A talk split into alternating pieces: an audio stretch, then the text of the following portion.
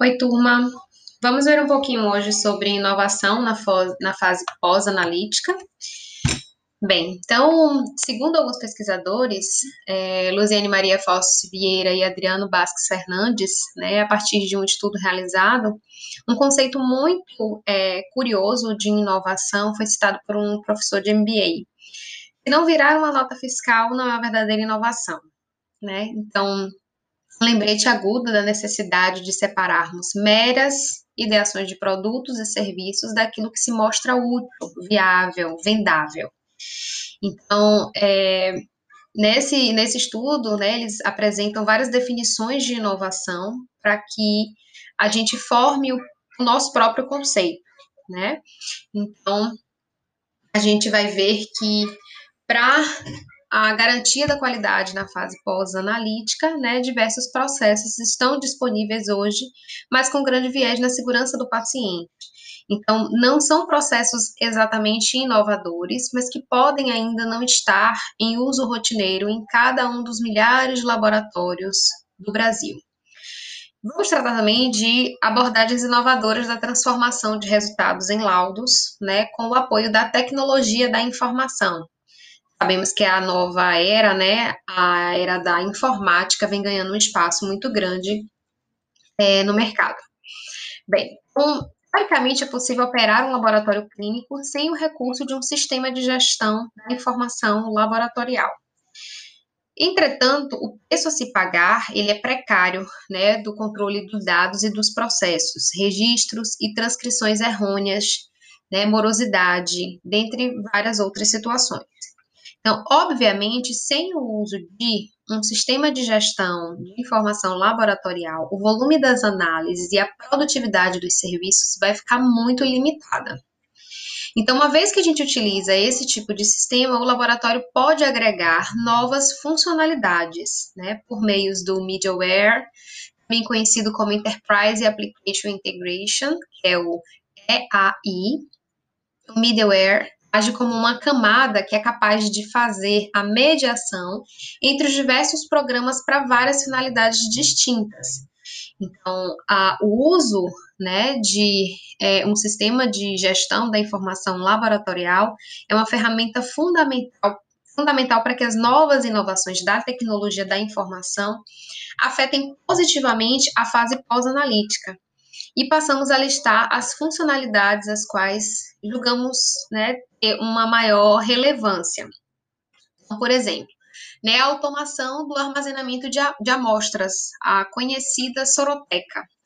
A etapa pós-analítica, nas linhas de automação, ela compreende o armamento, é, o armazenamento das amostras, esse processo de automação, não só o armazenamento, mas também a busca de amostras, né, a busca ativa dessas amostras para que elas possam ser repetidas ou diluídas e necessitam de algum outro, né, é, seja, o teste seja refeito, isso pode ter um ganho importante de produtividade e a eliminação de atividades que não geram valor. Então, não só no armazenamento dessa, dessa soroteca, mas também no que se refere à busca ativa desta amostra. Então, a automação e um sistema de gestão e informação laboratorial agrega valor nesse sentido. Uma liberação automática de resultados. Sempre que um resultado de exame ele é gerado no laboratório, ele deve estar correto né? Deve estar adequado, ele deve ter significado em contexto clínico, deve estar de acordo com as resoluções, né? Com as normativas, com os estudos recentes. E na liberação automatizada, é, podem ser utilizadas ferramentas de verificação, como os chamados de flags, né? Vocês já devem ter ouvido falar. Os flags são os alarmes. Então, é uma comparação com resultados anteriores, também conhecido como Delta Checks. Então, os Delta Checks fazem o Se seu João vai no laboratório de Cabrobró e ele faz uma glicemia de seis em seis meses. Então, eu tenho os Delta Checks de seu Antônio. Então, o meu equipamento, ele vai gerar um flag se o resultado de seu Antônio fugir do que normalmente vem sendo identificado. Então, é, além disso, a gente tem também a comparação com os intervalos de referência, né, os resultados críticos e os valores que são totalmente discrepantes, né, os valores que fogem totalmente é, ali da normalidade. Então, os alarmes, né, os flags, eles podem ser usados para sinalizar problemas pré-analíticos, para sinalizar a presença de interferentes, mas também eles podem indicar a necessidade de testes adicionais, né, de testes é, a posteriori que possam fazer a identificação correta daquele exame que o paciente está realizando. Então, na verificação é, do delta, ela é definida como uma comparação automática entre o resultado atual e o resultado prévio. Então, grande parte dos laboratórios utiliza a diferença absoluta ou percentual entre dois resultados, ou outras na dependência das ferramentas que são disponíveis no que no seu sistema de informação laboratorial. Cada delta check deve ser é, customizado para cada análise, né, para cada analito e para cada sistema analítico. Leva em conta a imprecisão do sistema analítico e a variação biológica intraindividual, isso nós vimos lá na nossa aula de fase pré-analítica. E ela deve ser determinada para cada um dos sentidos, seja ele a elevação ou a redução nos níveis do analito a ser identificado. Um outro parâmetro que é muito importante é o intervalo entre as dosagens.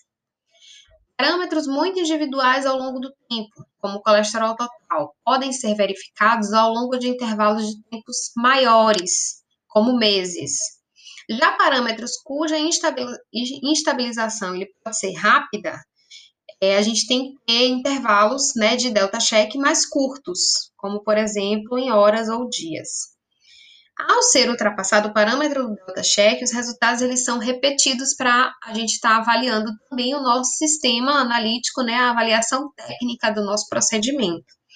Indiretamente, uma ultrapassagem do delta check ela pode também indicar falhas na qualidade do sistema analítico, aumento de imprecisão ou um viés. Essa implementação ela tem que ser muito é, criteriosa, né? O acompanhamento tem que ser criterioso para que a gente tenha um alcance dos objetivos sem atraso de liberação, com um aumento é, da qualidade e que isso não gere um aumento também da carga de trabalho da equipe na liberação.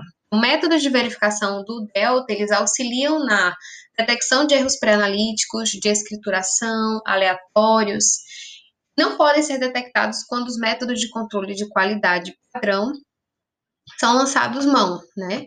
Mas melhora a confiabilidade dos resultados dos testes laboratoriais. Então, quando a gente define os delta checks, os limites de segurança contra valores absurdos ou os, intervalos de referência, os testes que não obedecem a esses critérios, eles podem ser retidos para uma verificação técnica, correlação com outros dados clínicos e laboratoriais e função preferencial do patologista clínico. Ou seja, é um sistema que ele identifica ali naquele momento a normalidade, e isso nos chama a atenção para que a gente possa fazer uma verificação da metodologia, da análise, correlacione com os dados clínicos do paciente, com outras dosagens, né? Se tem uma relação, se tem relação, como por exemplo, com.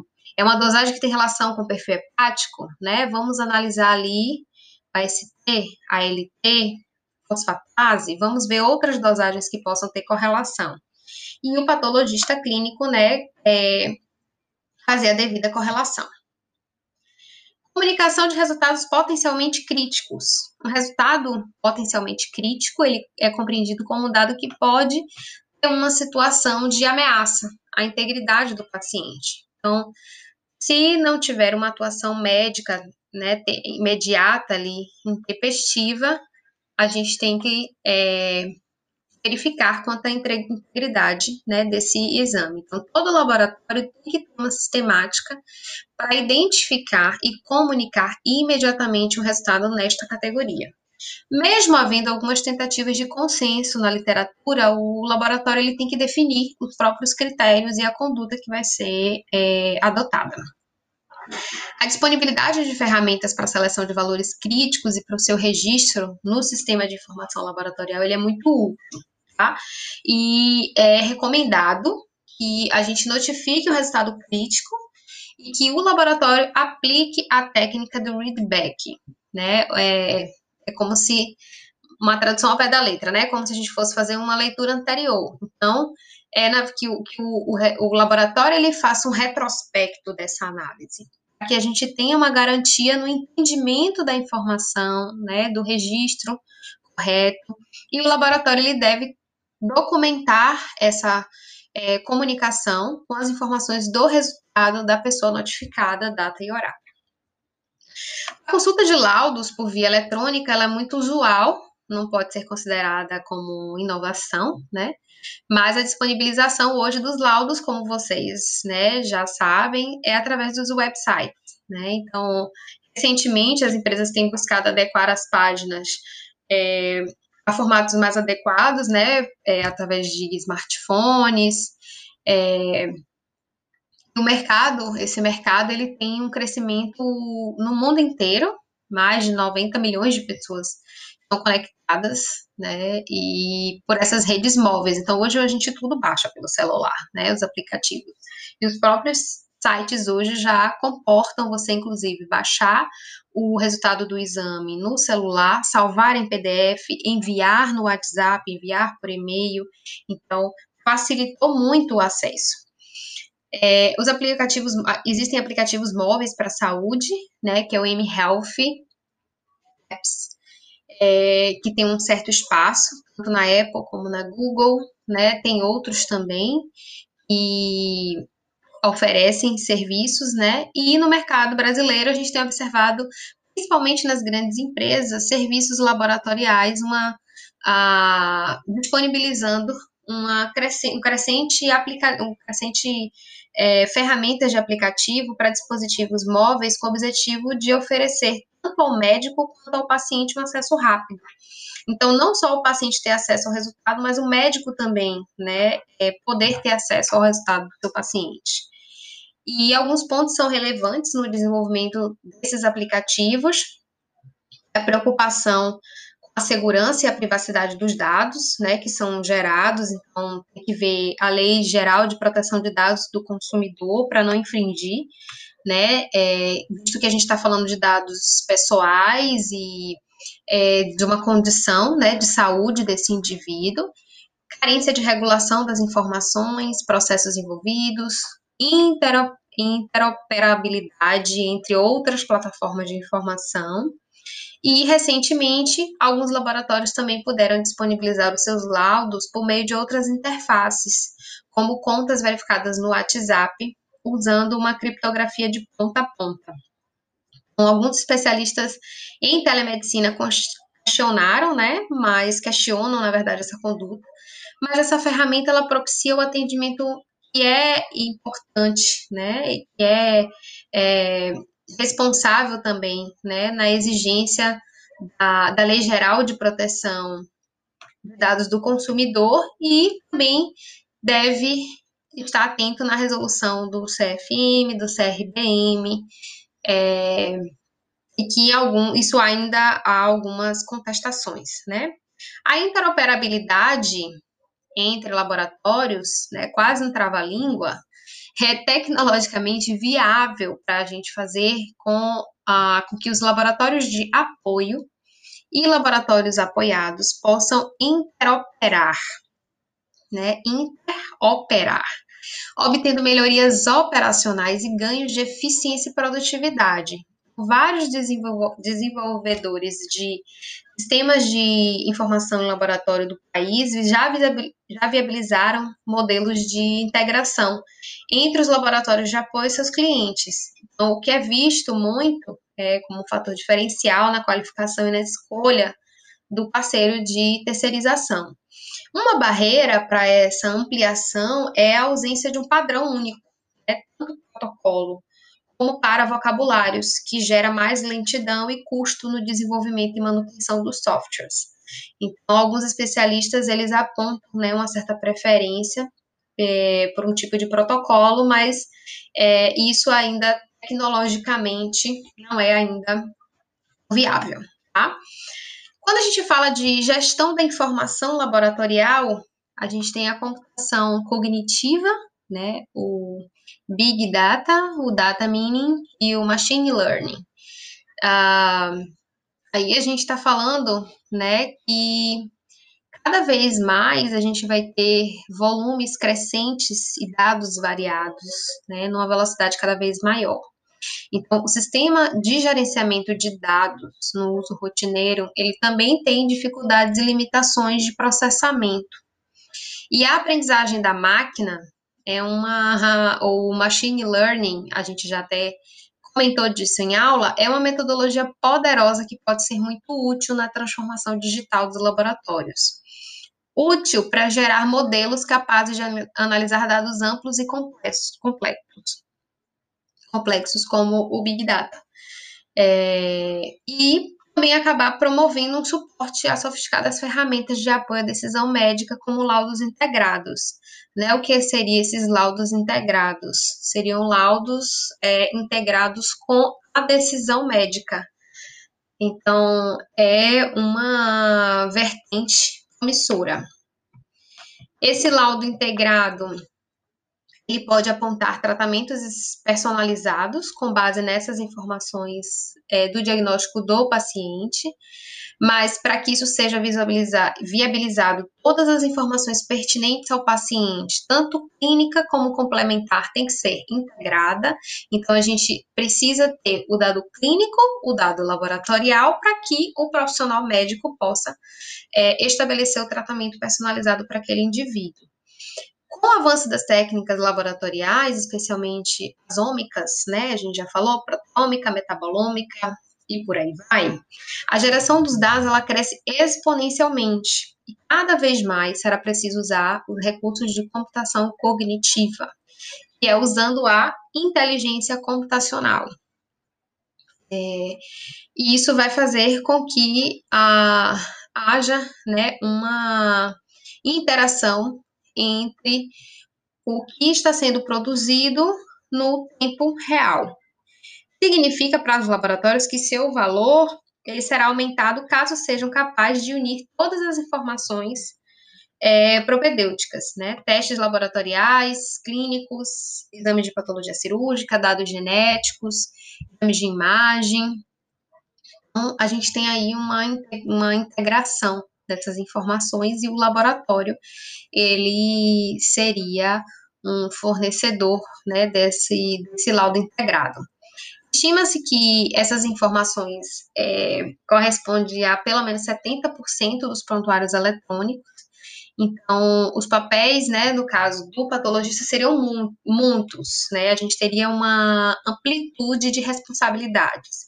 Então, técnico, porque a gente daria o apoio na geração dos dados laboratoriais, interpretativo no apoio na geração de laudos dos resultados, integrativo no apoio na consolidação dos resultados com outras informações clínicas e propedêuticas, consultor, uso das informações clínico-laboratoriais na definição de novos testes de conduta médica.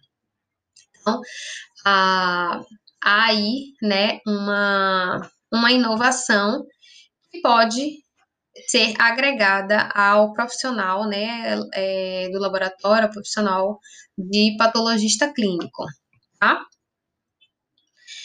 A gente tem um, um gasto grande, tá, com os testes laboratoriais, é,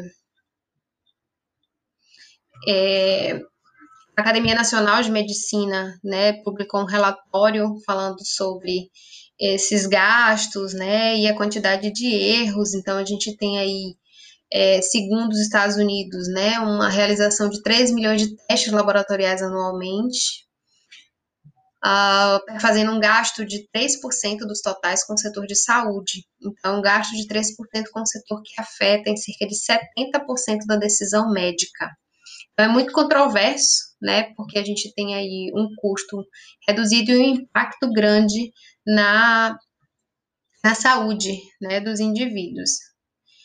Então, é, algumas propostas de intervenção do laboratório, né, uma intervenção leve e corresponde a diretrizes no ato da requisição, lembretes informatizados sobre diretrizes de utilização, palestras educativas, seleção para testes especializados em laboratórios de referência, prover informações sobre o custo do teste, uma intervenção moderada é, utilização de um modelo de laudo é muito importante ter essa padronização, um modelo que satisfaça a, ao exame que vai ser né, prestado a esse paciente, a esse cliente, alertas nas requisições para testes desnecessários ou duplicados, revisar periodicamente as solicitações médicas, fornecer feedback, definir claramente os processos de requisição, temporização de testes definindo quantidades diárias de determinado teste.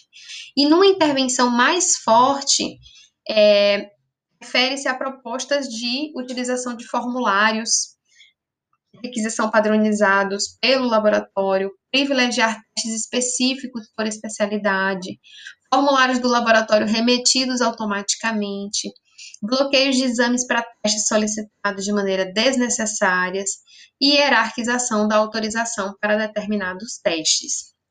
Então, aí a gente tem algumas é, propostas, né, uma classificação de intervenção de acordo com o grau de coercitividade, mas mostrando propostas que a gente pode lançar mão né, de intervenção no laboratório.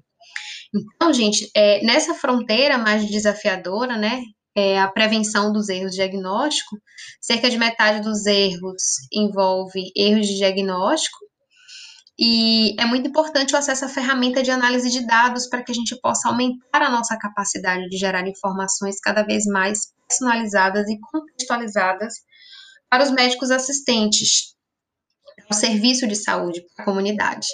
Então, no futuro próximo, é muito possível que a capacidade de desenvolvimento de algoritmos ela seja potencializada, mas sem a expertise dos patologistas clínicos. Dificilmente fará sentido e cumprirá os objetivos.